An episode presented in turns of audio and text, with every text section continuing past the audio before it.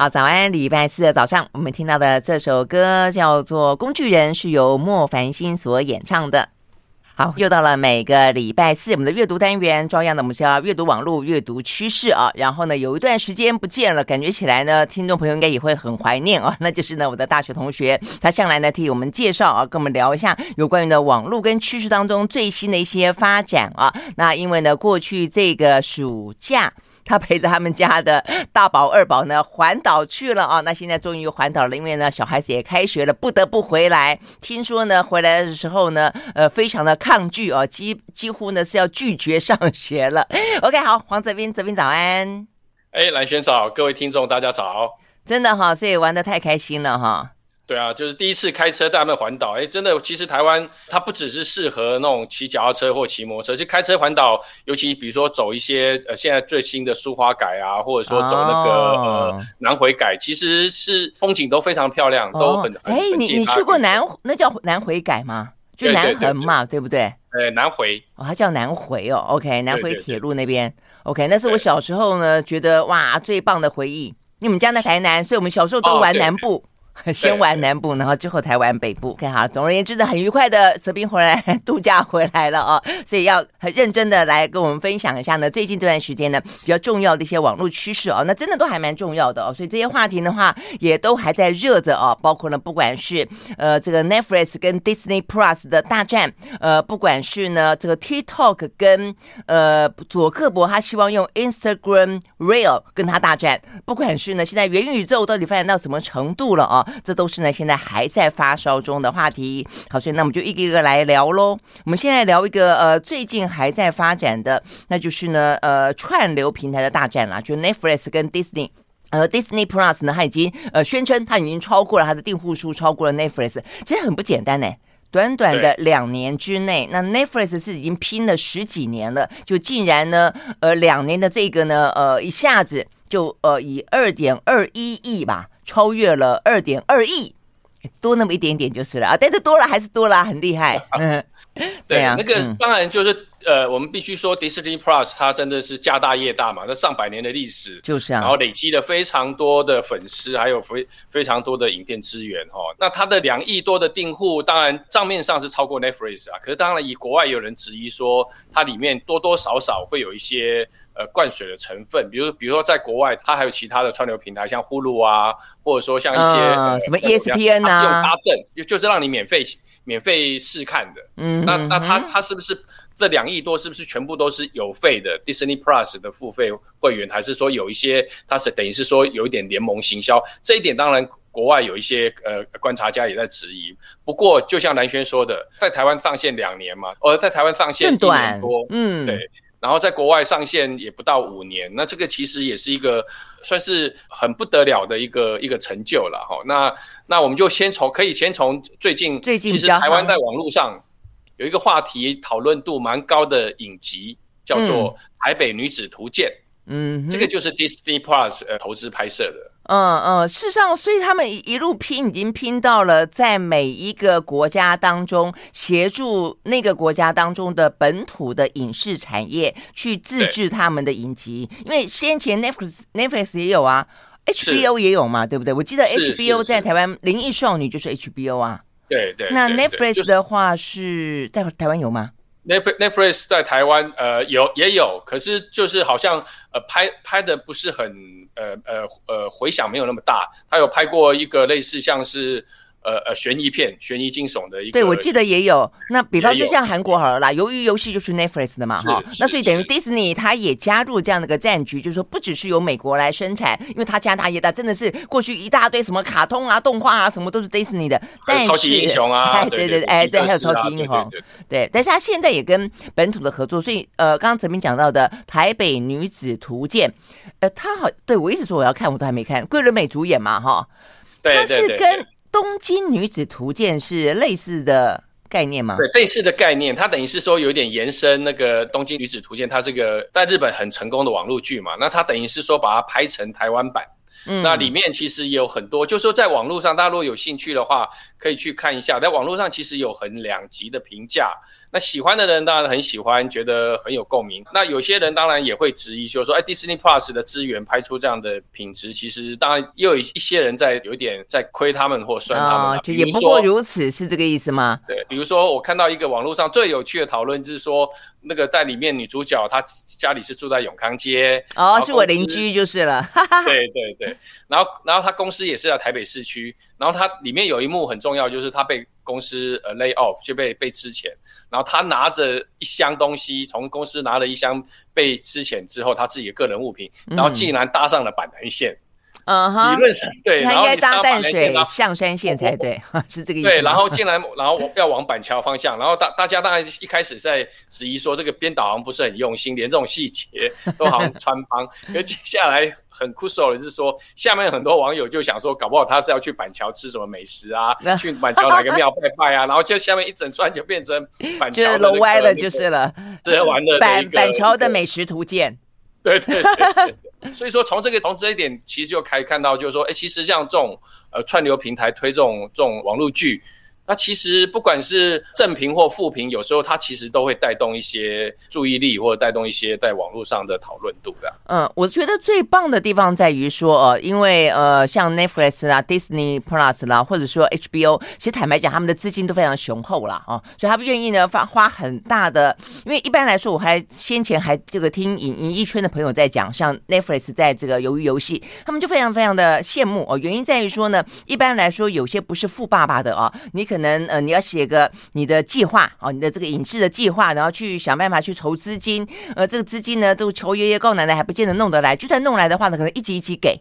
可是呢，呃，Netflix 就不是，他们给你一整个，就是整笔费用，通通都给你。所以呢，先钱到了，钱到之后的话呢，所以你自己呢，呃，就是说他就是给你百分之百的信任，给你百分之百的空间，然后呢，让你好好的，呃，这个没有任何后顾之忧的去拍。所以对于任何一个呃相对来说这方面的影视资源不是那么丰沛的国家来说，都会非常的高兴啊，就是说对他们来说，终于有呃那么充裕的资金可以拍一部很精致的，呃，不用担心不仅要省一点钱啦，啊，这个演员费要省一点钱啦，等等等。但是反过来说，当然啊，也也有人讲到说，那到最后你说像 Netflix 的鱿鱼游戏，它是真正韩国片吗？还是美国片？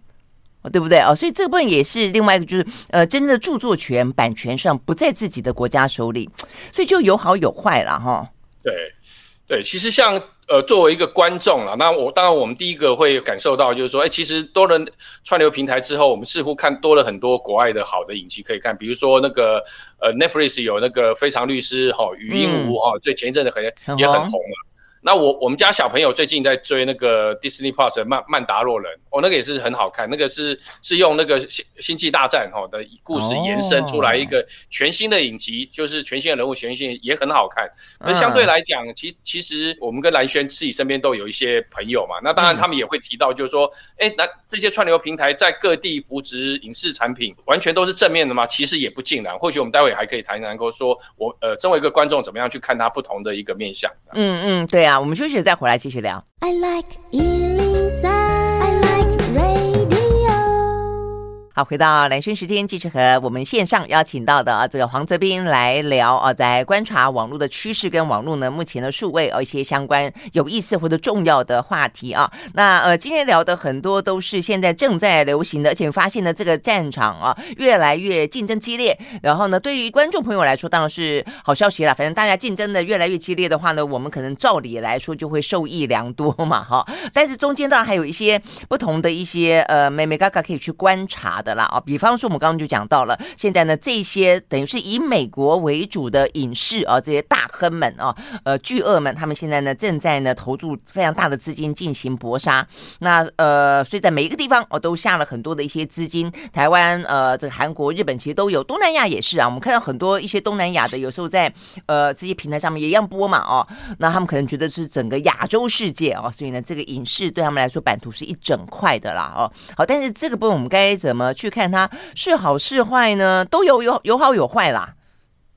对，其实呃，不只是台湾，其实包括在南韩，还有在美国当地，其实都有一些忧心或批评哦，就是说变成后来这些串流平台独大之后，那当当然他往好的地方想，他为了要竞争嘛，国际性的竞争，他就不只会在推出他们自己的一个内容，他们在各地也都会投资。那可是相对来讲，也有越来越多人观察到，就是说，正因为这种串流平台独大，它甚至已经压过传统的呃电视公司，压过传统的那种所谓好莱坞片场，所以说。到后来变成，就说其他管道的那个制播能力就越来越弱，嗯，包括在台湾也是一样，也是有那种创作者发现，就是说现在所有人都去找 Netflix 或者说找这些串流平台要钱，可是就相对来讲，其他的那种呃资金管道其实是受限的哈，就是说这个其实也也我们还需要观察一阵子啊。以前我们都在讲说美国它是文化输出嘛，对，文化。文化输出，甚至有一些比较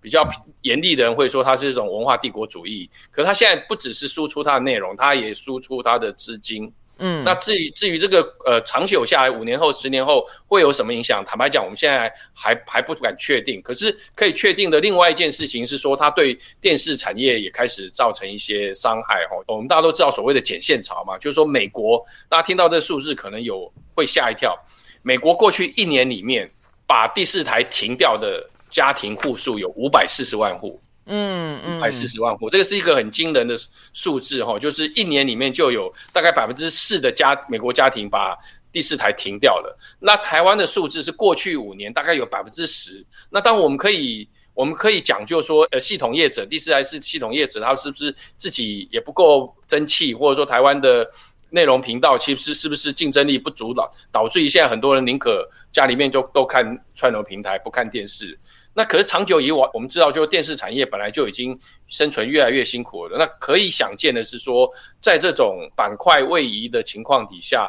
电视产业不管是美国或好或台湾也好，也会越来越萎缩，挑战也会越来越大。嗯，但是我觉得还看到另外一个，就是说不只是个剪线，是说剪了有线电视的线，因为剪线潮，代我觉得在过去十年间就一直以来就大家在陆陆陆陆续续剪嘛啊，只是说呃有些看起来啊，就是说可能还负担得起的，就觉得那留了这个，搞不好多了一两部看也觉得还 OK。呃，或者是说呢，觉得他可能觉得有线电视哦的内容他还是非常的习惯，但重点在说现在。呃，因为经济不景气的关系，因为整个通膨，尤其美国通膨压力非常大的关系，所以呢，对他们来说物价那么的呃高，所以呢，嗯，你剪了有线电视，然后你去看串流平台，那虽然串流平台呢又这个杀的稀里呼噜的，你可能订一个 Netflix 还不够哦，跟朋友之间聊话题，你还要再订一个 Disney Plus，然后呢，其他的还有对不对？好，还有 Amazon 之类的，所以到最后呢，很多的呃这个美国的年轻人跟收视户是发现哇，一个人一个家里面要订个两三个串流平台。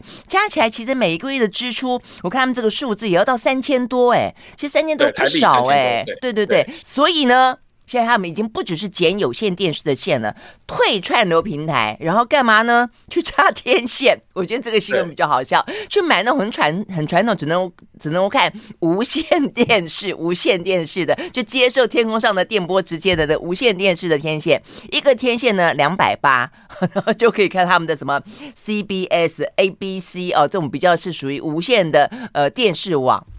这个呃，我觉得这个可能是串流平台没想到的事情。是，不过这个其实的确也是，我曾经在今年五月在那个《天下独立评论》写过一篇专栏，其实就在讲说，美国开始出现那种跳跳族。就是我我我我先订了 Netflix，我把我那 Netflix 上面我先喜欢看的节目先追了一一波之后，然后我就把它退掉，然后我改去订 Disney Plus。那 Disney Plus 影影集我我看的觉得差不多了，我又把它退掉，我又我就像蓝轩讲的，就开始去装有有线天线。然后其实这个其实是一个很有趣的话题哈，就是说我们也最近也越来越看到有人在讨论一件事情，就是说现在串流平台东西虽然那么多，可是有多少它可以成为所谓的常青？的节目，嗯，就说我也很多人在讲说，以前三大电视台的美国有很多影集，其实反而是放到现在看的还很好看。比如说到现在还有很多人喜欢看六人行哦，六人行，我喜欢看《洛城法网》。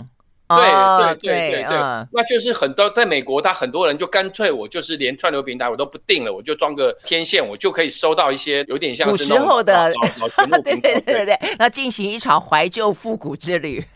对对对对，那其实这股风潮会不会也影响到台湾？我们不知道，因为台湾的装那个卫星天线，可能可能够看到的节目可能比较有限。不过，嗯，的确有些人也觉得说啊，我只要看那些无线台就好啦，这样就够了。那我我觉得多多少少未来也也是有些人他可能会看腻了，比比如说不只是不呃第四台，包括串流平台他也看腻了，他干脆就。回归到就像以前我们一样，就是说干脆装个卫星天线这样。啊、嗯，所以一个我觉得是内容嘛，就内容是不是真正如他们一开始所，呃，打败有线电视的原因在于他们都自制，而且都很精致，那品质都很好。现在现现在事实上久了以后呢，也有点滥竽充数，这是第一个。第二个费用其实相对来说，如果你订了好几个的时候，费用是真的也不算轻哦。那所以现在呢，呃，这些又进入另外一个战场，就是我们要。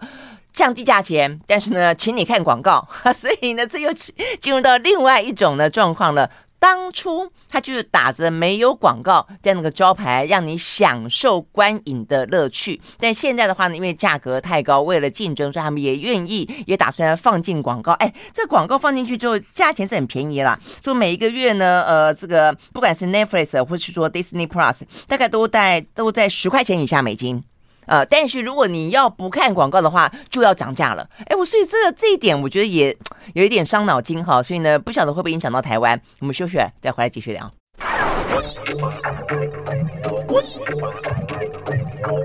好，回到蓝轩时间，继续和线上邀请到了黄泽斌来观察网络观观察趋势哦。所以我们刚刚聊到的是串流平台大战。那现在因为真的追剧已经基本上成为我我们的生活当中非常非常非常非常重要的一部分了啊、哦。那甚至你跟朋友在聊天的时候，呃，你会问啊，有什么什么剧？如果你都没有看过都没有听过的话，好像觉得就有点落伍了哦。哦，OK，所以我想对于呃年轻人一定也是这个样子了啊、哦。所以我觉得这个话题性真的还蛮强。那更不用说，除了话题，除了娱乐之外，呃，它也涉及到整个的影视产业了。哦，那我想对台湾来说的话呢，其实呃，好不容易过去这些年啊、这个台呃国片啦，呃，国内自制的影集啦，也开始哦、呃、蛮努力的。嗯，但是呢，现在显然的哦，就碰到说，刚才这边也讲了，这个外国资金跟本国资金啊，那我刚刚也说了，其实外国资金进来之后啊，呃，我们很多的以前我们很多朋友在外商，他们都开玩笑说啊，我都是打工仔，你看我福利。很高，薪水很高，但基本上来说，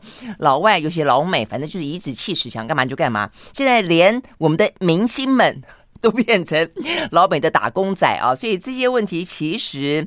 面向还蛮多的了啊。那回过回过头来，我们刚刚讲到广告，好，所以呢，如果说串流平台的兴起，它给的是一个很棒的、很完整的，而且很精致的，有别于过去啊这个。滥竽充数的有线无线电视的话，那么当然它可能是另外一个里程碑。但是现在已经打到稀里呼噜，它似乎又成为过去的另外一种的有线电视的时候，那到底串流平台的价值在哪里？对不对？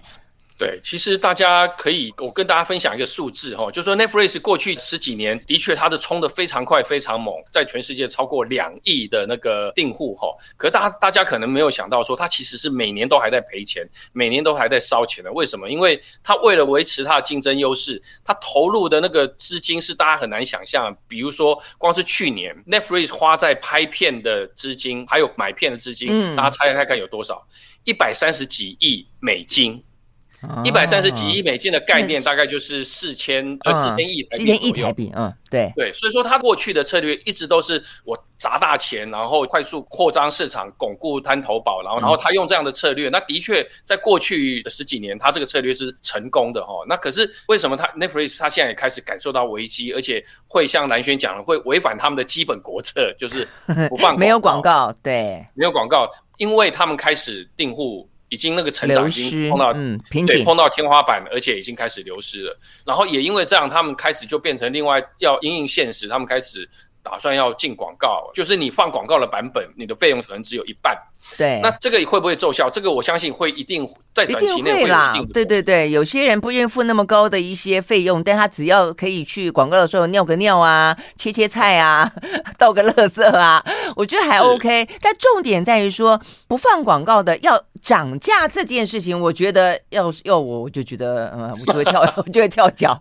对不对？所以说这个。这个可能它真的就是过去的那种烧钱扩张的策略，它已经到达一个呃临界点。它现在就反过来，它追求它的获利极大化，而不再是追求订户的数字的成长的时候，目前可能看看得出来，它显然有这样一个转弯的意思。那当然再加上 Disney Plus 加入了竞争，所以说这个大家可能没有想到，就这些呃趋势，这个都是商业正竞争的策略，而这个趋势势必会进一步压缩台湾本土电视产业的。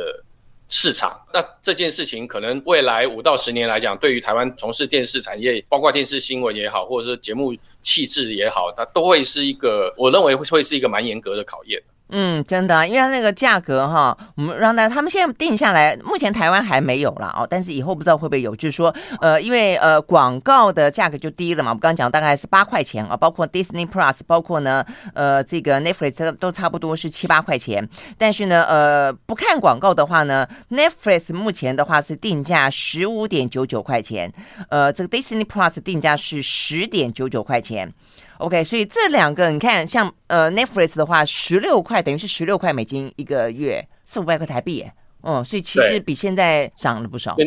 对，你等于是说你在国外订订一个 Netflix，它价钱其实就跟你在台湾订第四台有线系统价钱是已经差不多了。嗯，它就是变成开始它要调整一些它的定价策略啊，还有它的一个竞争的方向。不过不管怎么样，这个串流大战显然是还会持续下去的。那刚好借这个关口，我们就是持续期待、持续观察，看它未来会有什么变化。对啊，对啊，对啊。所以台湾的影视产业当然也要加把劲来，因为呢，我们接下来要聊这个话题啊，可能不只是 Netflix 跟 Disney 啊等等。包括 HBO 他们自制的部分啊，这个老美在拼，那我们的话呢也受到一些连带影响啊。呃，事实上很多美国人，他们剪线完了以后，除了看有呃无线电视之外，还看什么呢？看网络上面的东西，比方说 YouTube，比方说 TikTok，反正我就直接呢用镜面投射上去，我一样看啊，对不对？我只要有个电视机的荧幕在那里就好了，我管你现在串流平台给什么东西了。这也是因为这个量也多到挺，他们就挺吓人的啊。好，那所以呢，尤尤其是现在的呃 YouTube。上面 TikTok 上面，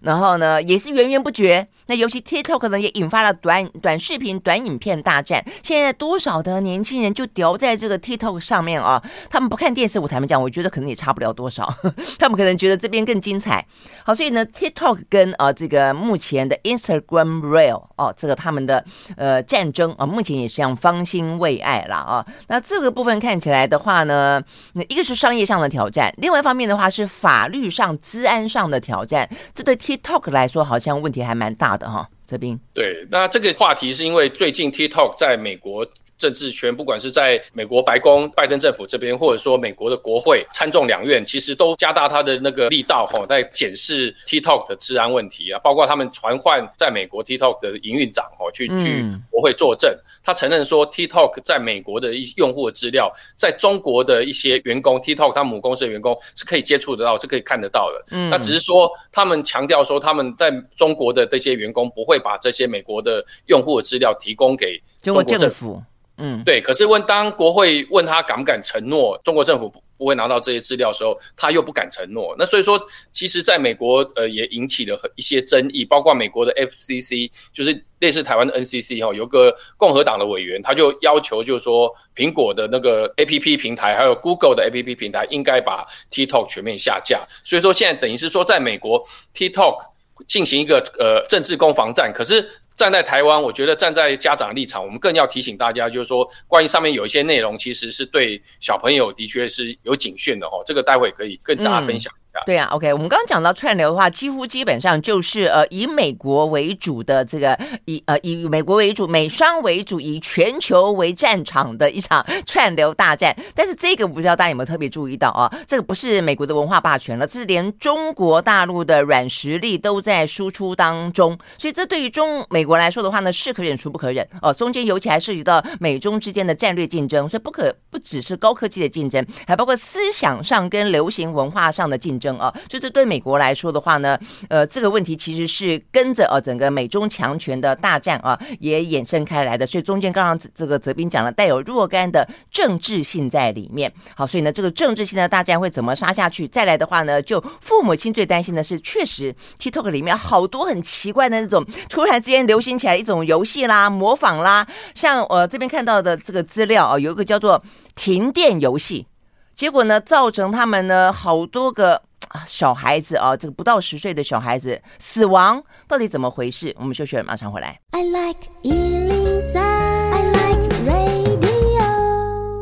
好，回到蓝轩时间，继续和线上邀请到了黄泽斌来观察网络啊，观察趋势。我们现在观察到的呢是 TikTok 跟啊这个美国其他的一些呢，嗯，也是社群平台啦，呃，中间的短影片大战。好，那这个短影片大战的话呢，其实最主要的竞争者就是佐克伯啦，所以它是包括脸书、Instagram。那所以 Instagram 呢，他们现在也推出一个 Real，但是看起来的话呢，上个礼拜吧，我记得我们在节目里也跟大家谈到了啊，呃，这个显然数字不如预期了啊。所以还是 TikTok 独霸天下，所以呢，它就当然引起了呃这个美国哦，等于是多管齐下了啊。这个商业竞争是一回事，但是国会里面的监督的话呢，必须要要求到位啊。所以呃，泽林他们现在是不是好像要求 TikTok 把他的一些呃数据通通呃有个第三者来进行监管？所以目前的话是由甲骨文，就他们把他们目前的资料通通上传到甲骨文，由甲骨文的云端来进行管理。甚至他们说可以接受审查，但这样子看起来好像还是没有办法，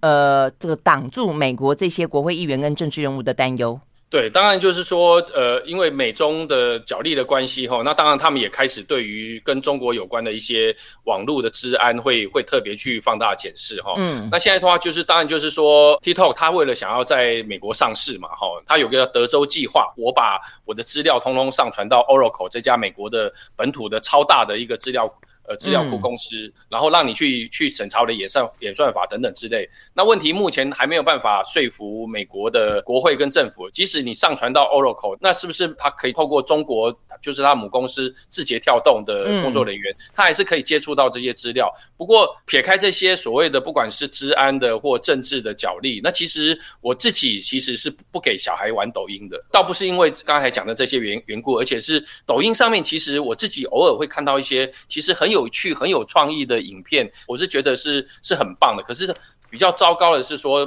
，TikTok 或者是抖音，它其实在美国也好，在英国也好，一直被家长团体控告说，他明明知道说在上面有很多很爆红的所谓的挑战游戏是对小朋友有危险的，可是他却没有去管理它，或者说他他没有在演算法上面去作为限制，而且还大量的发送，然后导致于刚才有提到有两个，大概一个是八岁，一个是九岁女孩，嗯，因为。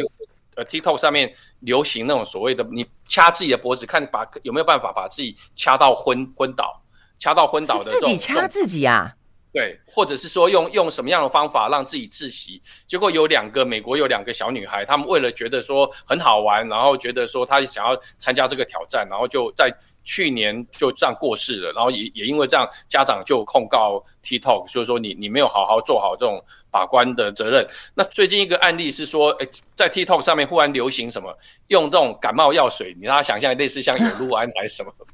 有有，我看到这个报道，他干嘛？好像去煎煎煮鸡肉，对对对。然后我就觉得我们是很希望看到网络上很多活泼的创意、有趣的事情，可是。网络上大家久了之后无聊，然后就会做一些搞怪。那一开始的发起人可能觉得好玩，可是他没有想到说，后来那么多人会真的这样做。好吃吗？就是你可以想象用感冒药水去煮鸡肉。那后来到美国的 FDA 药品管理局出来强烈呼吁说，大家不要去做这件事情。就是说，第一个，当然你这样煮的过程里面，很多药品里面会有很多成分，加热之后它是会产生化学变化，会对对人体有害的。即使你煮完之后你没有吃，在煮的过程里面去闻到那个味道，其实是对对人体都会有伤害的。就是说，它上面有有很多很无厘头的挑战，其实是为了求流量，为了爆红。嗯，是求流，我都怀疑会不会有什么样子的一个有心人士在里面做刻意干嘛去贩卖？假设假说这个搞不好是卖卖感冒药水的人啊，我不知道。像这个之前不是还有说什么呃，让他去玩一种可以吞大量的抗过敏药。因为美国人过敏的很多嘛，哦，就是你可以吞大量的抗过敏，他告诉你说，哎，你吞了以后可以出现很特殊的、很嗨的幻觉哦。你不觉得就像吃迷幻药一样？对，就这这个当然就是我们我们不知道说为什么一开始大有人会去带动这个挑战。那有我我相信很多人其实为了好玩酷手，然后他像我看到那个英国卫报那个报道，他在在报道说为什么会有那那两个小女孩把自己把自己弄弄弄死掉，他们也会觉得第一个他觉得好玩，第二个觉得同才效应，第三个他们认为说他们拍这个影片有可能爆红，有可能被被关注被看到，尤其对小朋友来讲呢，我觉得大人的话你要你要去玩那个你必须。须要对自己的行为负责。可是很多小朋友在网络上生活，他们他们很容易被受受这个影响之后，他们不会。去理解到这个呃潜在的威胁性，所以说可能如果家中有小朋友在玩抖音的，你可能要特别提醒他们，千万不要去随随便参加什么这种大挑战。那过去类似这种奇奇怪怪挑战受伤啊，或者说甚至是身亡的例子非常的多。那请大家各位听众里面的家长特别注意一下这个现象，这样。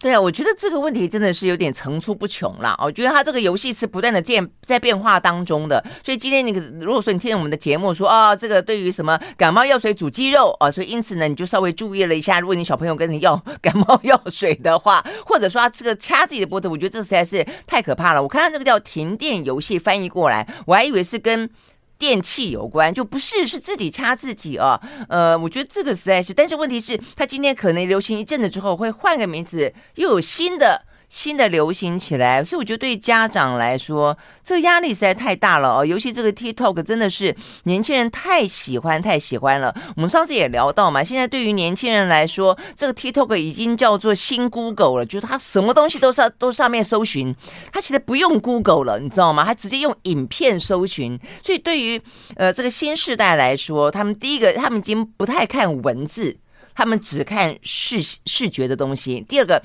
你说十分钟对他们来来说都长，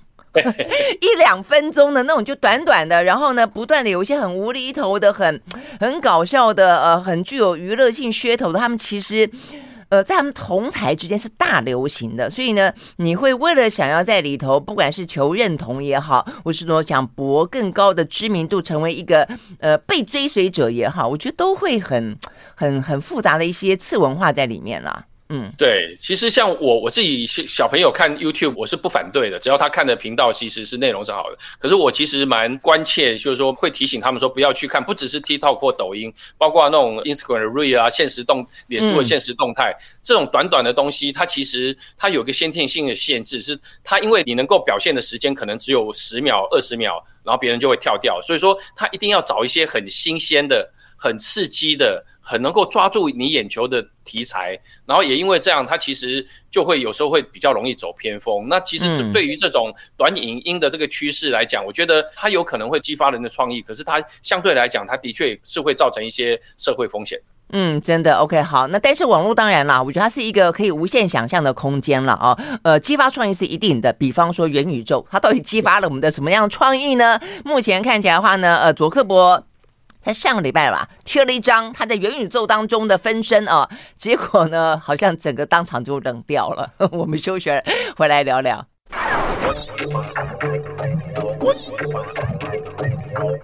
回到兰萱时间，继续和线上邀请到的黄泽斌来呃观察网络观察趋势啊。好，这个佐克伯在上个礼拜吧啊，他十六号他在他自己的脸书里面推呃抛出他最新的元宇宙自拍照，我们会把这个照片呢贴在我们的粉丝页上啊，这个兰萱 时间粉丝页上，让你看一下啊，你会以为很炫吗？不好意思，并也没有，我就看见真的好普通哦，就是一个一个呃网络上的分身，一个小平头，有点像佐克伯。重点它背景呢，就一个巴黎铁塔。然后他们说有另外一个是呃另外一个场景是西班牙的什么？西班牙的圣家堂。对对对。然后呢，后面这两个建筑物的背后，那是一坨一坨的像馒头的是什么？是山吗？就这样子，就这样子，这什么东西啊？结果呢，所有的一后一蹦出来的时候，全球的网友啊看到的呢都吐槽，觉得太太好笑，太无情了。对。就是说，当然，这个这个其实话题就是告告诉我们，就是说，这个是脸书碰到这个危机啊，哈，就是说，他们也也因为全球的广告开始出现一些跟 Netflix 一样出现一些天花板。很早之前，我们也跟听众聊过，就是说，佐克伯他一直希望元宇宙是他的下一个金鸡母，下一个爆发点。可是，就是喊得到现在，包括他号称要投入一百亿美元哦去开发元宇宙，嗯、然后结果没想到他八月下半贴了那张照片之后，马上就被吐槽，就是。就很多网友就开始毒舌评论，说我十几年前在玩那个 online game 的时候，那时候的画质都比这个好。哦，然后更残酷的就是说，呃，大家知道说那个最近美股、美国科技股哈，它普遍下滑，可是下滑最严重的哈是是那个 Meta，就是那个脸书的母公司 Meta 哈，它一年以来股价掉了多少？掉的百分之五十七。对啊，哦，掉了百分之五十七。那也因为这样，那个主克伯他自己的身价哈，他自己的，因为他大部分是持股嘛，哦，然后他的身价掉了多少？二点二三兆台币。对对对，七百一十一亿美金。他原本的增加是一千一百多亿吧，我记得。对，现在剩下七百一十亿。对，就是说，其实某种程度上，他还是很有钱的。就是说，当然 当然，但几乎少了一半。是，只是说，像我们这样在台股里面，呃，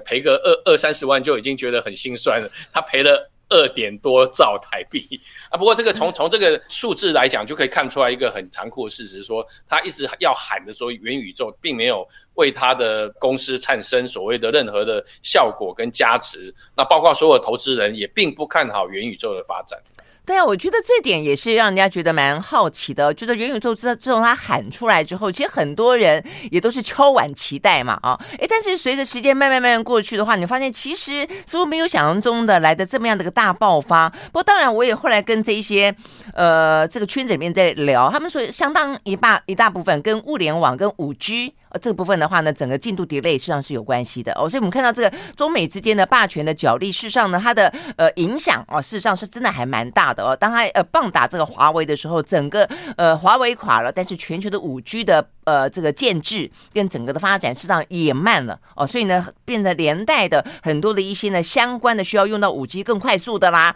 呃这样的一个呃上网的速度等等的哦，都都因此而这个 delay。但是除了这个之外，我觉得它的应用是不是有它？自己想象中的这么的华丽，这么的呃无限，我觉得其实大家也在看了。我看这个相关报道讲，他连他自己的亲姐姐，她姐姐曾经担任过脸书的发言人嘛，哦，她都吐槽说，她觉得目前看起来似乎哦，这个唯二，她讲到唯二，呃，有可能啊，这个在里面很有机会的一个是房地产，一个是教育与训练。哎，我觉得这个教育与训练我可以理解哦，就你在虚拟的当中，透过 VR 啦、AR 来来进行训练，我觉得这个很棒，真的是蛮棒的。不管说你说，甚至像开刀，我就听到很多哦，这个医学系的教授说，跟医生说，他以后呢在训练哦，这个可能不需要到大体去开刀了，你可能可以进入到一个人的身体里面，假设自己是一个蚁人、蚂蚁人进去，然后呢去观察整个人体。可是房地产，哎，是怎么样？还要卖？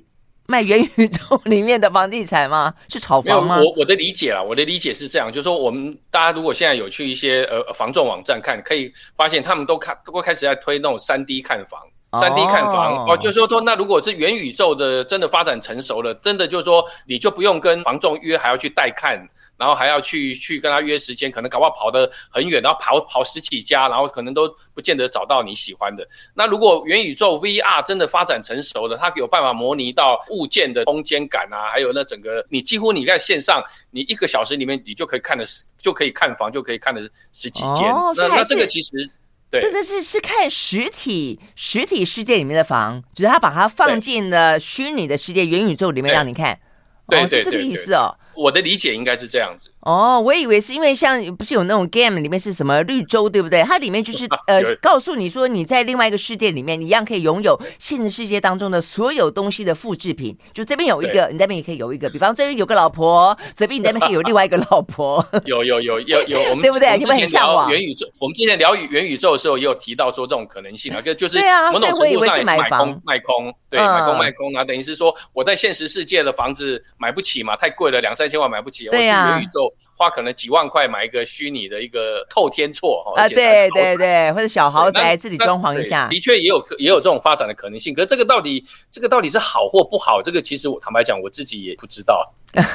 真的 OK 好，所以呢，目前聊起来的话呢，呃，每一个战场呢都杀厮杀的非常的激烈啊。那但是元宇宙的话呢，目前看起来，佐克伯投注了这么多的呃心血哦，跟打了这么大的呃广告哦，这个噱头，但是目前看起来的话呢，好像有点雷声大雨点小。好，但是我们就继续看下去喽。嗯，好，今天非常谢谢黄德斌，呃，旅行归来跟我们聊这些精彩的话题，谢啦。